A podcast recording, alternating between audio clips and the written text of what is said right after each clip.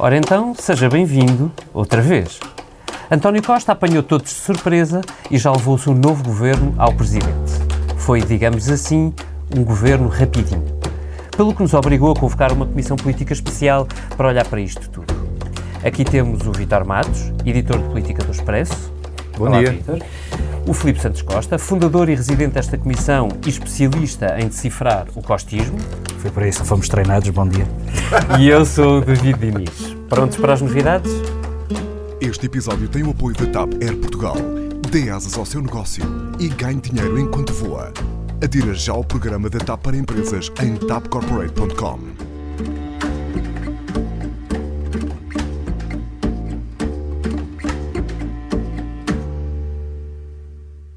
Será um governo mais gordo. 19 ministérios, o maior de sempre.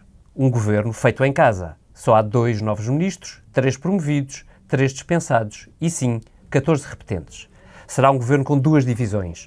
Quatro ministros de Estado no primeiro escalão e 15 no segundo. Um governo mais feminino, com oito mulheres para 11 homens. E um bocadinho mais jovem. A média de idades desce de 54,8 para 52,5 anos. Este será um governo socialista, com certeza. Quase todos são militantes do PS, seis dos quais vindos do órgão de topo do partido. Filipe, esta foi a análise quantitativa.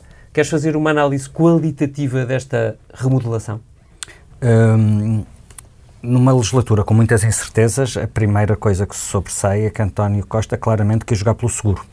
Arriscou pouco e apostou em quem já conhece. Há dois independentes que são a exceção a esta regra, que são as duas únicas caras novas do Conselho de Ministros, já lá iremos.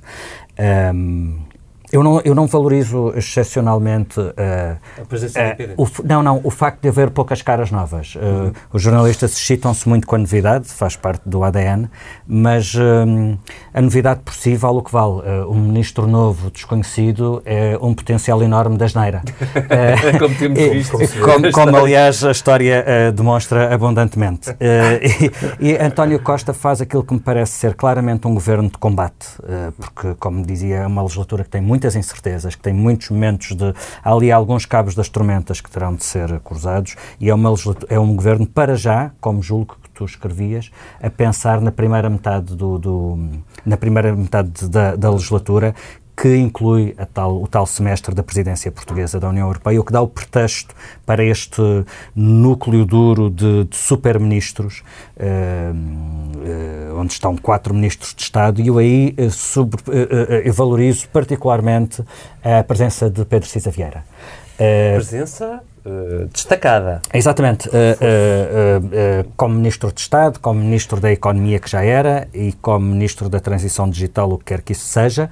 Mas o ponto aqui é uma pessoa de absoluta confiança de António Costa. É ele que vai presidir aos Conselhos de Ministros quando António Costa não estiver cá, e muitas vezes António Costa não estará cá.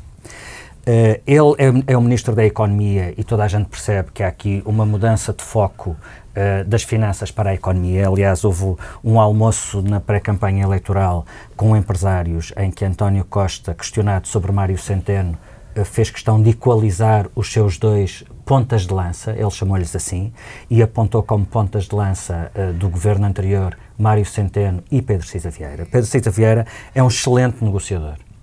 Eh, e esta, esta legislatura vai implicar negociação. Qualquer que ela seja, vai implicar negociação. Estás a falar de negociador estás, eh, ao nível empresarial ou ao nível Não, não, político não. mesmo? Bastidores do, bastidores do governo, eh, negociação entre, entre, entre, entre, entre, entre ministros, coordenação entre ministros. Isso é Se for preciso, negociação em São Bento, atenção. Eh, ele é ministro adjunto.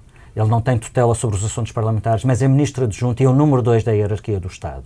E pouco lhe custa descer da Rua da Horta Seca a São Bento, onde não há um ministro, como, tem, como tem sido notado, continua a haver um secretário de Estado, Duarte Cordeiro.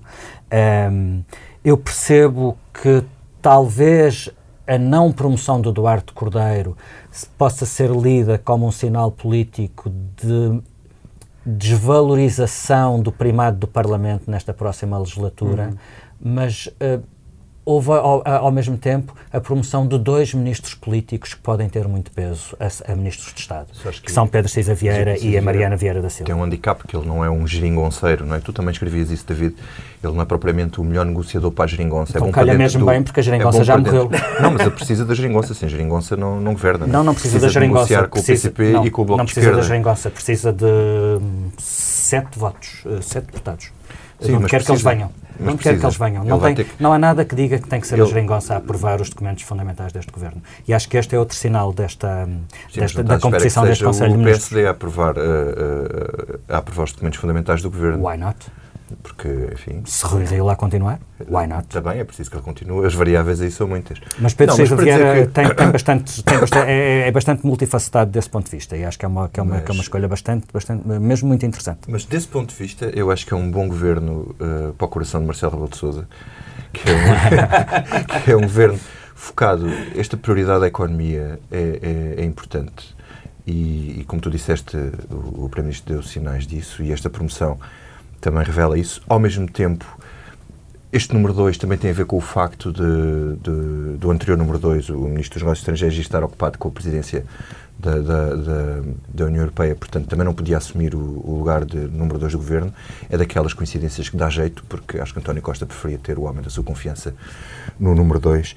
No entanto, este governo tem aqui algumas particularidades que nós podemos uh, que esmiuçar. Primeiro, isto é um governo para dois anos.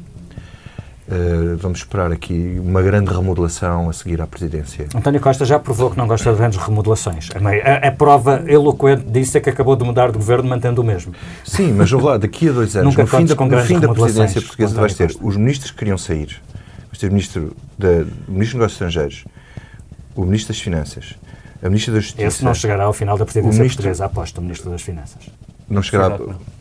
É possível que no fim, lá, não é? Pode, é. chegar ao fim do, do, do, do, do, do, seu, do Eurogrupo, do, ou ao fim da, da, da, da acho que há essas duas possibilidades. Depois... E há também o Ministro da, da Ciência que também pediu para também sair. Pediu para sair, também pronto. estará para Pelo menos esses. E da Justiça. Uhum. São, uh, são quatro, pelo menos. Como o governo é tão grande, em termos percentuais é pouco. Agora, há aqui uma coisa que me intriga, que é o spin-off do spin-off. Quer dizer, há aqui ministérios a mais e eu não percebo o Ministério de, das Infraestruturas teve um spin-off para se criar o Ministério Nelson Sousa, que é o Ministério do, do Planeamento. E agora o Ministério do Planeamento de Nelson Sousa tem um spin-off para se criar o Ministério da Coesão. Eu ia, eu, Estes micro-mistériozinhos servem para quê? Não, e há uma mexida que permanente é que das orgânicas, não é? António Costa, sempre que faz uma remodelação, seja ela uh, mais pequena ou maior, a maior foi a da reta final da legislatura passada, tem sempre uma série de transformações dentro de, de pastas que mudam de ministérios, de transformações orgânicas, mudanças de nomes de ministérios. E, por outro lado, sempre uma lógica disto. que ele compensa os mini-ministérios com os super-ministérios. É porque, na verdade, ele criou uh, duas, categorias, duas ou três categorias de ministérios. Portanto, há os super-ministérios, que são os ministros de Estado. Uh, os gabinetes que, ministeriais. Aquilo, aquilo que Pina Moura, no seu tempo, chamou uh, Ministério Aditivado. há os ministérios normais, que são aqueles que existiam, e depois agora há os mini-ministérios. O, o, planeamento é um mini-ministério que já só tem os fundos de coesão. Não, mas a coesão vai para a coesão, não. Não sei, quer dizer, se é um Ministério da Coesão, como não, especialista em fundos territorial, não Sim, é? mas ela é especialista em fundos. Pois, é uma boa questão. E, e, e, a agricultura também encolheu, também virou um mini-ministério. Passou portanto, a, florestas para o... Pronto, essa é uma questão. Depois outra interessante é, é o... Não, o... E a desculpa, o, e o mar perde os portos, não é? Para as infraestruturas. Não também fica assim confirmação um disso. Li, li que Pedro Nuno Santos queria ter os portos. Depois disso não li mais nada. Pronto, vamos ter que ver. Vamos ver o que é que vão fazer estes pequenos ministérios e que relevância vão ter estes ministros secretários de Estado. Um, é interessante verificar aqui que uma coisa que era previsível, que era Alexandre Leitão e Ana Menos Godinho, que são as estrelinhas deste governo, uhum. e que já tinha sido sinalizado no último congresso do PS o facto de elas passarem para, para o secretariado. Já se previa que eles iam ter uma promoção mais tarde ou mais cedo, que iam ser figuras relevantes.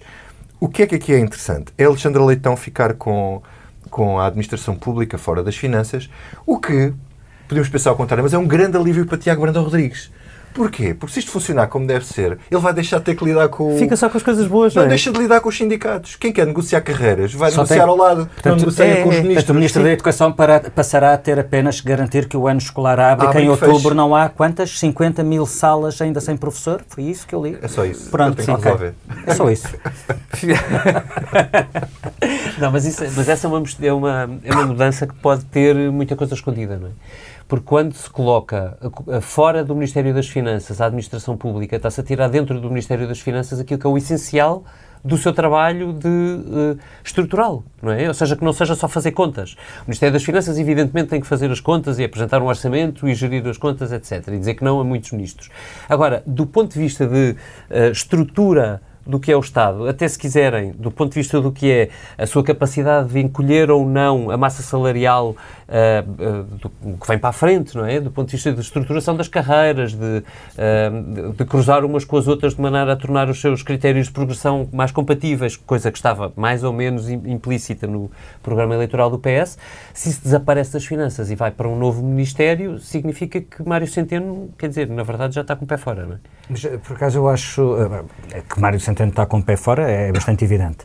Uh, em tese, parece-me saudável que o Ministério das Finanças não seja o Ministério dos Funcionários Públicos. Deixe de ter essa, essa, essa, essa função, deixe de ter esse departamento lá dentro. Ver se funciona. Uh, vamos ver se funciona. 99, mas, isso, mas isso leva-nos a um Martins? outro ponto que eu acho bastante relevante, que é, um, estranhamente, este governo, olhando para a sua orgânica e para as pessoas que estão nos postos em questão, tem um potencial de ser um governo reformista, o que é contraditório com a perspectiva de podermos estar perante um governo de, uhum. a dois anos, um governo pensado para dois anos. Tem, não é? É evidente que sim, é evidente que sim, mas a política também vale de proclamações claro. e de intenções. Há aqui atos políticos que, significam proclamações, uhum. que significam intenções.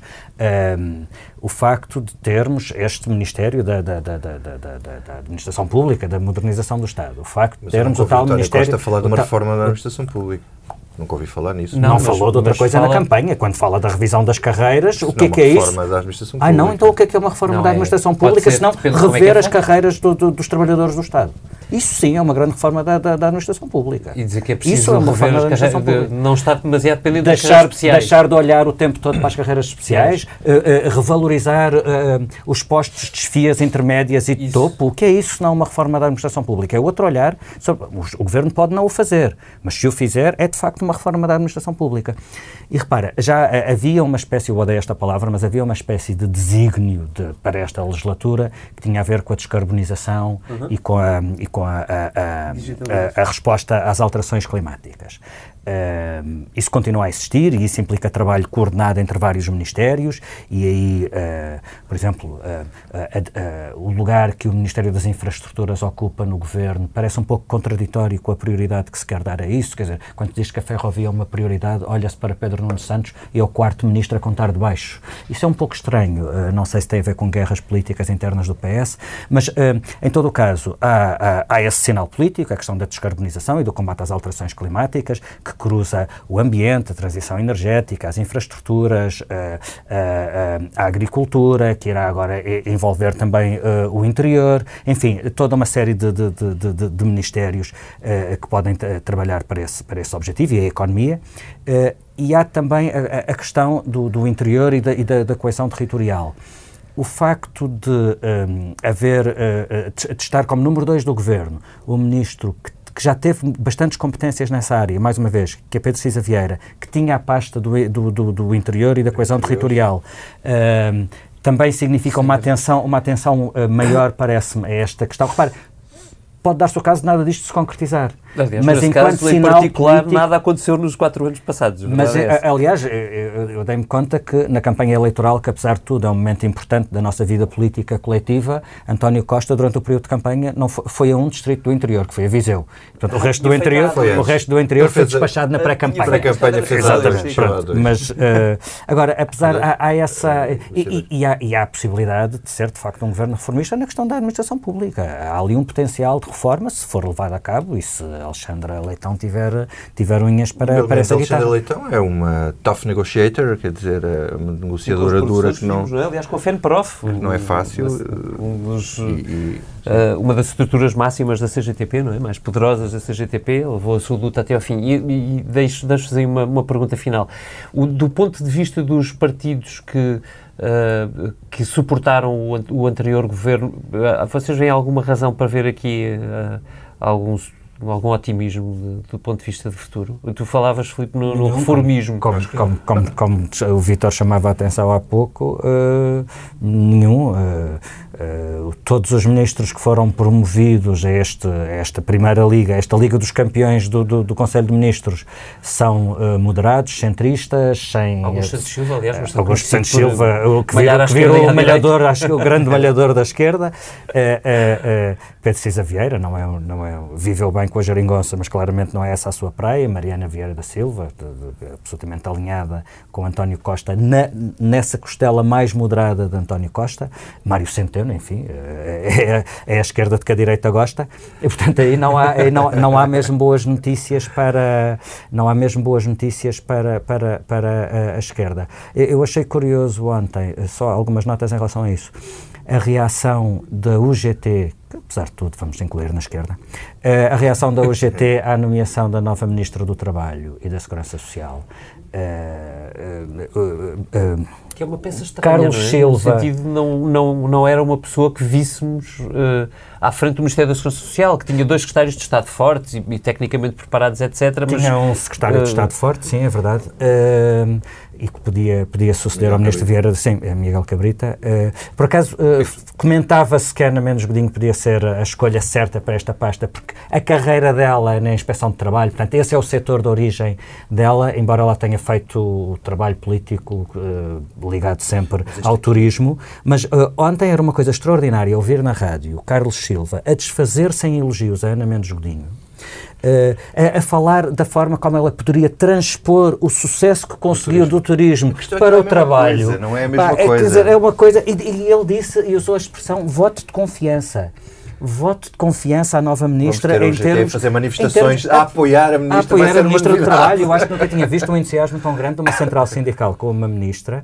Uh, aqui, mais uma vez, mais importante, uh, uh, o, o, essencial para o trabalho e para a segurança social é que a, economia corra bem.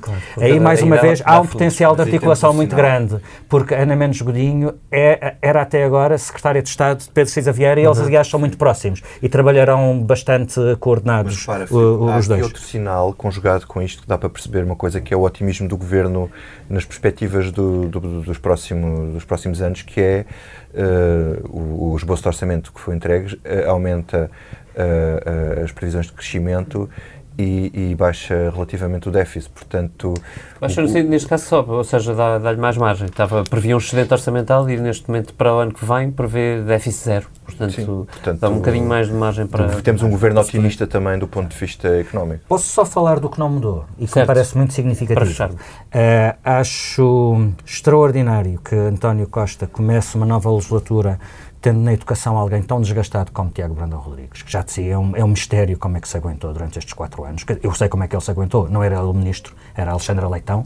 não sei como é que ele fará agora que não tem Alexandra Leitão no, no, no Ministério. Não achei previsível que a Ministra da Saúde pudesse sair já porque, enfim, é um, é, um, é um lugar tão exposto que qualquer ministro que lá chega ao fim do mês está sob fogo cruzado e não há, há muito pouco a fazer, mas, portanto, eh, mas também entra com desgaste. Acho extraordinário que Graça Fonseca se mantenha como Ministra da Cultura. Dir-me-ás, ela está no, no, governo há tanto tempo como Marta Temido, é certo, mas ela não tem um Ministério com os problemas que tem a saúde. E ela conseguiu desbaratar em pouquíssimo tempo o pouco estado de graça que tinha é evidente que Graça Fonseca percebe pouco da cultura, não gosta de ser ministro da cultura, adora ser ministra da cultura, mas de cultura não percebe nada, não sabe gerir aquela casa. Aliás, o que ela fez na parte é um exemplo de, de, de, entrada com os pés. Uhum. E, mas enfim, António Costa uh, não, não resolve problemas onde acha que não os tem, e desde que não se fala da cultura, para ele deve ser muito bom. E, e um sintoma do Estado como o da maneira como o PS trata a cultura sem qualquer respeito é esta espécie de prémio PEP rápido que acontece com o novo secretário de Estado da presidência do Conselho de Ministros, André Caldas, também podia ser o prémio que se lixa à ópera. O André Caldas, no início desta história, que é muito rápida, era autarca de freguesia em Alvalade. Depois passou a chefe de gabinete de Mário Centeno. Depois, a Graça Fonseca arranjou um sarilho, ainda hoje mal explicado, na OPART, que é o organismo que tutela o São Carlos e a Companhia Nacional de Bailado, e parece que o André Caldas gosta de ópera. E então foi para presidente da OPART. Isto foi há uns meses, mas entretanto arranjaram um, um, trabalho a sério para ele fazer, que é ser secretário de Estado da PCM. Como eles não levam a sério a OPART, foram outra vez buscar o mesmo André Caldas para agora ir para secretário de Estado da Presidência do Conselho de Ministros e que se lixa a ópera. É isto. E dito isto, para a semana a mais, provavelmente também com a ilustração do Tiago Pereira Santos e a inestimável edição multimédia da Joana Beleza. E atenção, na terça-feira já seremos centenários. Tragam as velas. Até lá.